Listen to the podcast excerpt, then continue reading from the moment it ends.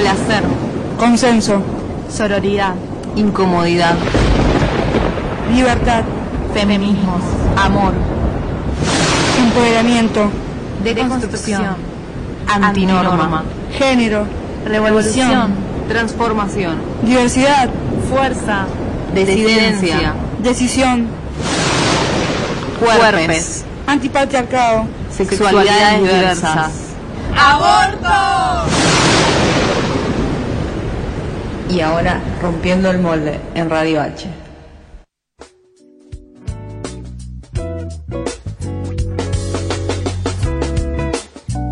Eh, Bueno, eh, hoy para la semana les traje, eh, va, quiero que hablemos de migración. Este 18 de diciembre fue el Día Internacional de Migración acá, eh, bueno, internacional en realidad. Y bueno, como todos sabemos, Argentina es un país que está abierto por constitución a cualquier eh, persona que quiera habitar el suelo y trabajar acá en Argentina. Sin embargo, bueno, desde el año pasado, con el decreto de necesidad y urgencia, entre comillas, de nuestro presidente Macri, se están limitando cada vez más los derechos de todas las personas que están viniendo acá. Más ahora que hay corrientes migratorias muy fuertes de Colombia y de Venezuela, como chivo expiatorio de, bueno, de la crisis, de, de esto de criminalizar a estos migrantes, de narcodelitos o, o criminalidades así. Bueno, eh, además recordemos que Argentina es un país eh, que está construido por varias corrientes migratorias y sí va a seguir continuando porque aún queda mucho territorio por, por- por poblar. Y bueno, por eso hoy trajimos a, eh, nuestro invitado especial, Esteban Trujillo Gaitán, estudiante de Derecho, que representa al colectivo ESMIUBA, que está integrado justamente por estudiantes migrantes de la UBA, así que le damos la bienvenida. Hola, gracias. Gracias. muy, muy un placer tenerte acá. La verdad que yo no sabía de, de esto de, esto- de que se había nucleado. Eh, ¿Bajo qué acciones ustedes deciden nuclearse y organizarse para luchar? Bien, hola, eh, muchas gracias compañera primero por invitarnos. Bueno, nosotros somos una organización estudiantil migrantes, de estudiantes migrantes de la Universidad de Buenos Aires y eh, nacemos por el resultado de un programa de televisión. ¿En serio? Sí, sería como porque un programa de televisión, pero la importancia de los medios de comunicación, justamente eh, aprovechamos y le agradecemos de antemano por abrirnos este espacio. Sí, en 2016, el 16 de octubre de 2016, em, la Nata, por nombrarlo, ya lo nombré, bueno, la Nata en su, pro- en su programa Periodismo para Todos sacó un programa eh, que nosotros lo vimos altamente xenófobo, eh, con un discurso demasiado racista, discriminatorio Sí. y em, con cifras no ciertas como, como están acostumbrados en el actual gobierno, ¿no? La bajada de línea es violenta porque es mentira y la mentira es violencia. Sí, sí. Entonces esto nos empezó a preocupar mucho porque notamos eh, la ausencia del pronunciamiento de compañeros de los centros de estudiantes, de docentes, no una repercusión dentro de nuestra universidad. ¿sí? Esto, esto sucedió, va, yo no sé si estamos hablando del mismo hecho, pero me acuerdo que el año pasado hubo, eh, no sé bajo qué acción realmente, pero hubo como mucha gente opinando sobre si la universidad tenía que ser pública o si tenía Claro. que privatizarla para solo para los extranjeros. Claro. Yo soy extranjera, o sea, no, de hecho no estoy nacionalizada, yo nací en Bolivia, pero Sí. bueno, me crié acá y y prácticamente los procesos creo que fueron iguales que un nativo, si no me equivoco. Pero bueno, eh, me, a mí cada vez que escuchaba esto de que la universidad tenía que ser privada, me, me ponía de pelos de punta. Y en mi facultad, o sea, yo estudio en la UBA también, no, no, no, no había ninguna repercusión, ninguna, nada. o sea, Claro, y eso me justamente nos, nos preocupaba porque, bueno, están hablando y están apuntando directamente al derecho a la educación, ¿no? La Argentina, recordemos que es pionero y es un paradigma en cuanto a educación a nivel mundial. Hace 69 años tenemos educación gratuita en la Argentina, eh, la educación como un derecho humano. Y esto lo que pretende es empezar, bajan primero, porque lo primero que hicieron fue este programa, que es bajar un discurso a la sociedad, ¿sí? Para tratar de legitimar que la educación tiene que ser eh, de carácter privado, que, que se paga, ¿sí? Sí. Entonces, eh, lo que pretendían era em, decir que era culpa nuestra que la educación está en crisis cuando es por las faltas y, pues, del gobierno, de las políticas públicas que aplican. Siempre queriendo ese cargo. Claro, y para eso em, podemos exaltar por qué exacerban el- la problemática de los estudiantes. Nosotros en Argentina representamos el 2,61% sobre el total de estudiantes. Claro. Es decir, el total de estudiantes migrantes en la Argentina representamos el 2, disculpa, el 2,61%, esto según la Organización Internacional para las Migraciones, un estudio de 2018. ¿Sí? El 2,61%. Ahora, en la Universidad de Buenos Aires, que era el- lo que puntualmente, em, eh, digamos que nos atacó puntualmente, porque él hablaba de los estudiantes migrantes de la Universidad de Buenos Aires, Sí. nosotros representamos el 4,4 sobre el total de estudiantes, ¿sí? Es decir, que por cada 80 estudiantes en un, en un aula, 3 somos en- de origen migrante. Sí, pero eh, tenemos que rescatar esto, que somos migrantes, es decir, nosotros venimos a la Argentina a construir, a seguir construyendo con los hermanos argentinos, los que nacieron acá, a seguir construyendo nación, construyendo patria, construyendo país, porque aportamos nuestra juventud sobre todo, ¿no? Tal cual. Y más allá de nuestra juventud, porque hay muchas personas, hay una discusión ahí, qué es joven, qué no es joven, nuestra vitalidad. El que está estudiando tiene vitalidad y tenemos que estudiar, trabajar y bueno, eh, todo eso eh, es tiempo de vida que le aportamos también a... Claro. a Mucha gente eh, media facha anda diciendo, no, pero esta gente viene, estudia y se va. Y usa todos los servicios públicos que puede utilizar y ya está. Pero es mentira. O sea, Claro. un estudiante para estudiar acá tiene está haciendo un montón de cosas y está conviviendo to- todo el tiempo en la sociedad. Claro. Pagando el alquiler, comprando cosas, ya comprando, no sé, en el supermercado estás pagando IVA y esos son impuestos. Sí, Además de- me sí. Perdón. Además me parece algo como muy, diciendo esto de Dani medio facho, como muy nacionalista el discurso de, bueno, vienen acá a estudiar y después se vuelven a su país. Y bueno, está buenísimo, o sea, vienen acá a estudiar, deberíamos estar orgullosos que quieran venir acá a estudiar, o sea, si bien entiendo que no solamente por la educación de acá, sino que en otros países es pago y demás, sino que ayudamos tipo a construir distintas miradas, a que Sí, puedan, cual. como, no sé, no sé cómo decirlo, como crecer eh, dentro de la educación y poder llevar eso a su país, me parece algo muy genial. Es como pensar más allá de nuestro propio país y pensar que sean Ya eso es mucho pedir, Aldi, igual, ¿eh? No, igual mira que lo reivindicamos lo que dices porque en nuestra organización, en ESMIUBA, como estudiantes migrantes de la Universidad de Buenos Aires, hemos asumido como misión la expansión de la reforma universitaria. Esto es un proceso de lucha estudiantil, revolución edu- eh, de, de estudiantes que se llevó a cabo hace 100 años y ellos hace 100 años ya le hablaban a los estudiantes de Sudamérica. ¿Sí? Entonces nos hemos apropiado de, de la reforma universitaria con el compromiso de esta expansión porque dice que la reforma no va a estar completa hasta que no sea una reforma social. Y en países como Colombia, como Perú, como Chile, o sea, atravesas la frontera y ya la educación es totalmente costosa. Esto hace sociedades más desiguales, más injustas, ¿sí? La elitización de la, de la educación, eso es lo que, lo que hace. ¿no? Cada vez Claro. hay sociedades más desiguales y, y la precariedad se, y se, se sigue manteniendo. Entonces, lo importante de la Argentina es que es, es ejemplo de lucha y pugna contra las políticas privatizadoras. Y esto por eso ah, actualmente existimos, sí. Y sí, a mí me quedó mucho el ejemplo que conocí hace un par de años a un extranjero que vino de México a estudiar acá un posgrado, creo que era. Ah, de intercambio. Y sí, y vino a... como le llamó mucho la atención como el ejemplo de lucha que hay acá, que quizás en otros países no se da, y como que él me decía que se llevaba eso, que más allá de la educación y demás, para mí está bueno llevarse ese tipo de cosas. Decía que, por ejemplo, ahí no había centro de estudiantes o demás, y él como que estaba con la iniciativa de empezar a crearlo, y me Ah, parece que increíble. está bueno, además de la educación, llevarse otro tipo de experiencias, que está buenísimo poder llevarlos a otros países. O sea, ese pensamiento de que, bueno, vienen, nos usan los recursos y se van, me parece que no va. Claro.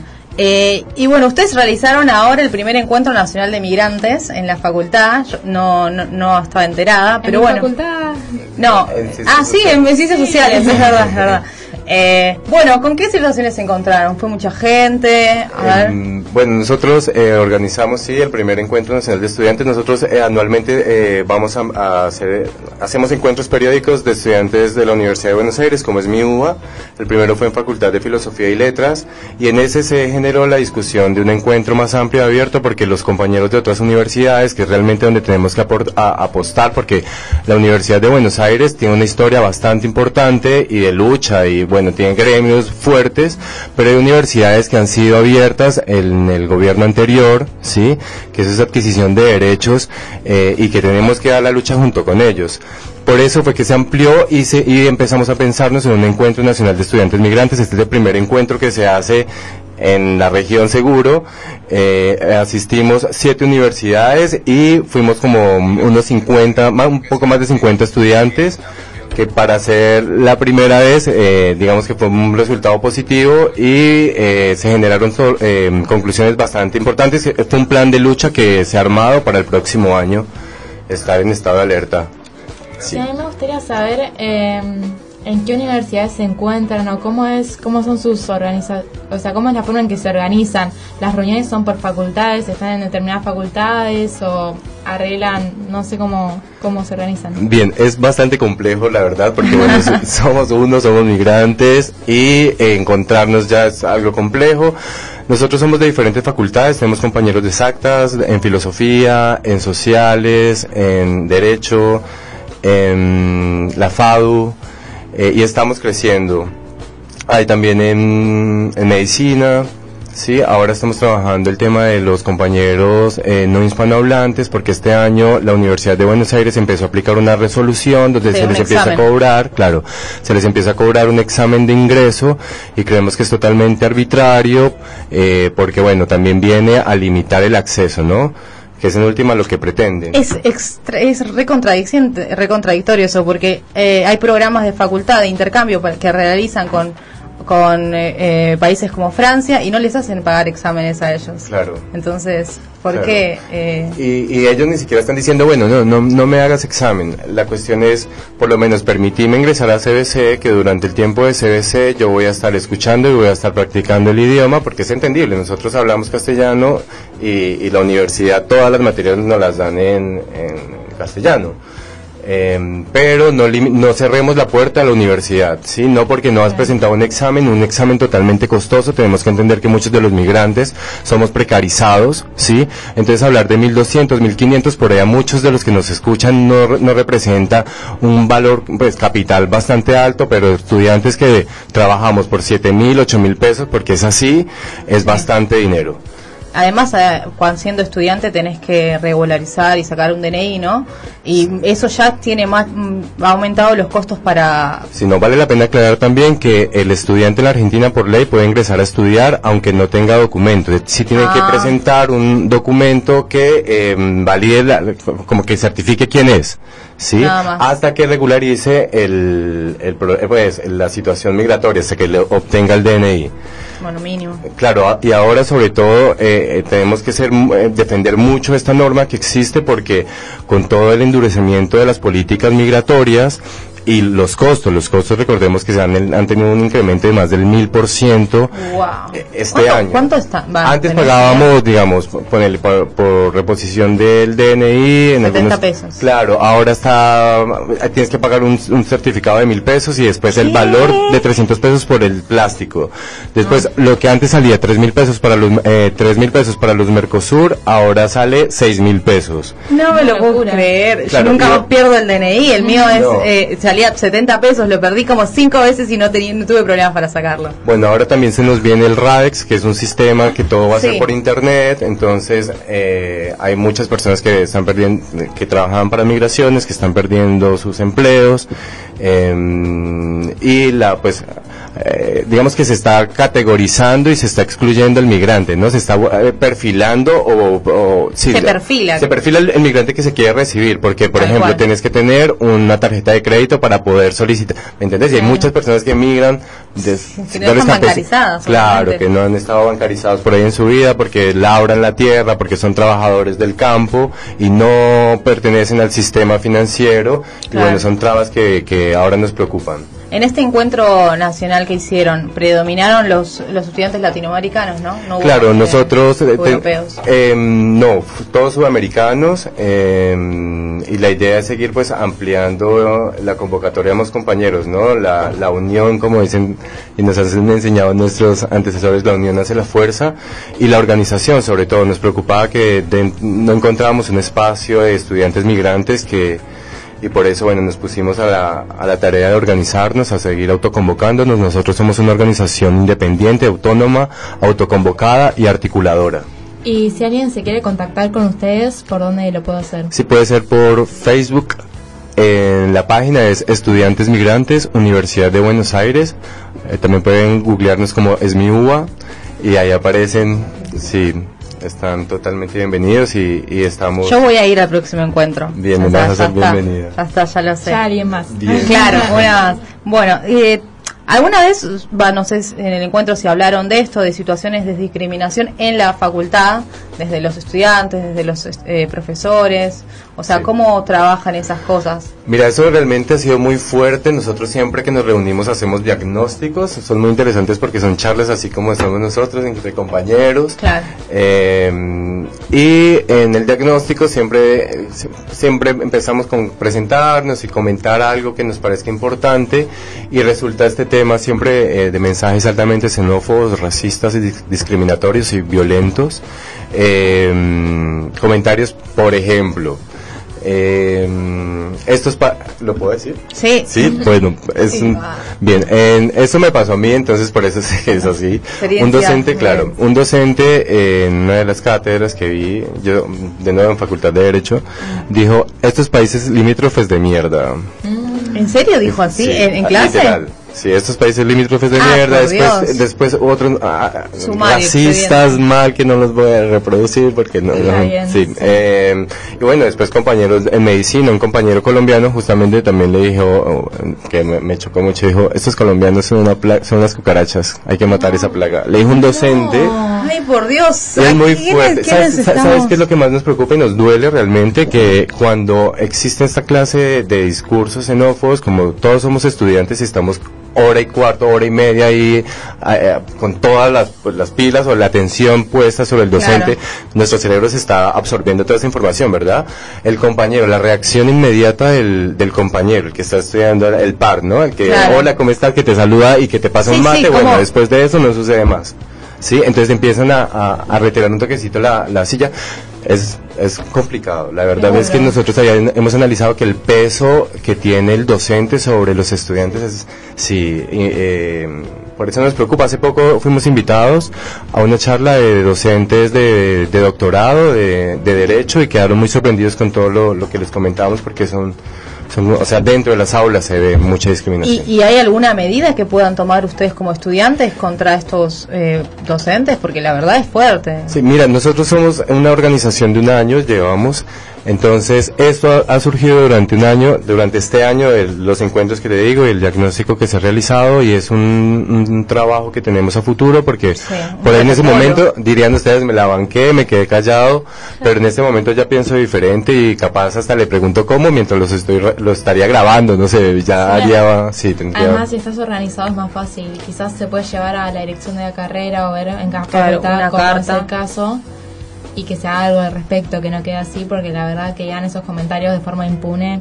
No, claro, como para bajar una línea ahí. o sea, Claro, sí, me sorprende que en la UBA un, un profesor te trate de esa manera. Sí, la verdad que yo, o sea, siempre me llamó mucho la atención eso que vos recalcás, que los docentes tienen mucho poder en el sentido de estar sobre los estudiantes. ¿sí? No todos los docentes son así, pero sí se los considera como de cierta forma superiores, Claro. entonces como que eh, influye mucho lo que dicen los docentes en los estudiantes. Entonces no puede ser que digan Que cualquier transmitan cosa, eso. que Sí, transmitan obvio. esa clase de mensajes. Claro, claro, y más en un espacio de educación, ¿no? Donde, por ejemplo, nosotros retomando la, la- las palabras de los compañeros de Córdoba, decía que la labor de el docente o del maestro es una labor de amor con respecto al estudiante, ¿no? Entonces debe ser amor para todos, porque la educación debe ser para todos. Sí, tal cual. Ay, me, me quedó como una sensación re fea. Te juro que nunca Sí, había pasa, mira, todo- vivido es- esas cosas. Sí, los docentes decían como que tampoco podían creerlo y hay mucho, o sea, se, se reproduce cada vez más. Por ahí cuando nos encontramos los estudiantes migrantes, como nos vemos que vivimos por ahí las, las mismas situaciones, pasamos, entonces nos abrimos más, ¿no? Porque tampoco es tan fácil de, de comentarlo y de... No, obvio. Claro, claro. Por eso es lo, lo fundamental de la organización. Y bueno, la Argentina, que es nuestro pilar en cuanto a la educación, en cuanto a lucha, en cuanto a organización, pues esto es lo que nos han enseñado y por eso hoy estamos aquí. Bueno, ahora vamos con un tema, ¿no? Porque me están diciendo de radio, eh, de, de ahí. Bueno, Eh, bueno, te despedimos entonces. Eh, ¿Dónde te encontramos? Repetinos, por favor. Sí, estamos en Facebook eh, como Estudiantes Migrantes Universidad de Buenos Aires o también nos pueden googlear, también está ahí activándose el Instagram. Esa. como es mi uva, estamos ahí y son bienvenidos y ¿Podemos ir a bienvenidas, bienvenidas. no claro, claro que sí, Ah, claro, sí. Yo Ah, voy a ir. Súper chiquitito, cortito, no es, no importa. Por ejemplo, tenemos compañeros eh, argentinos, argentinas, o sea, nacieron acá, pero son de padres, por ejemplo, bolivianos que han Sí. sentido discriminación por sus facciones. Ahí comprendemos que la cuestión sí es de racismo. Ah, claro. ¿sí? Claro. Porque te habla de show, o sea, son tan argentinos como ustedes, pero con facciones. Pero se siente Claro, el- las han el hecho eso. sentir, no es que sienten, sino que las han hecho sentir, sí, sí, sí. Y después compañeros que nos acompañan, sí, claro, la lucha es de todos y todas, siempre articulamos con organizaciones sociales y políticas que están del mismo lado de nosotros. ¿En la facultad tienen alguna alguna ayuda o, o a quiénes recurren cuando a No, un centro de todos estudiantes? autoconvocados y autónomos y, y con las uñas, pero ahí vamos trabajando fuerte, esperamos poder hacer trabajo de investigación, aportarle a la universidad también. Qué es trabajo que, que está construyendo, sí. Perfecto. Bueno, entonces lo encontramos y te despedimos. Vamos con un tema que se llama Clandestino de Manu Chao para cerrar el tema. Ahí va.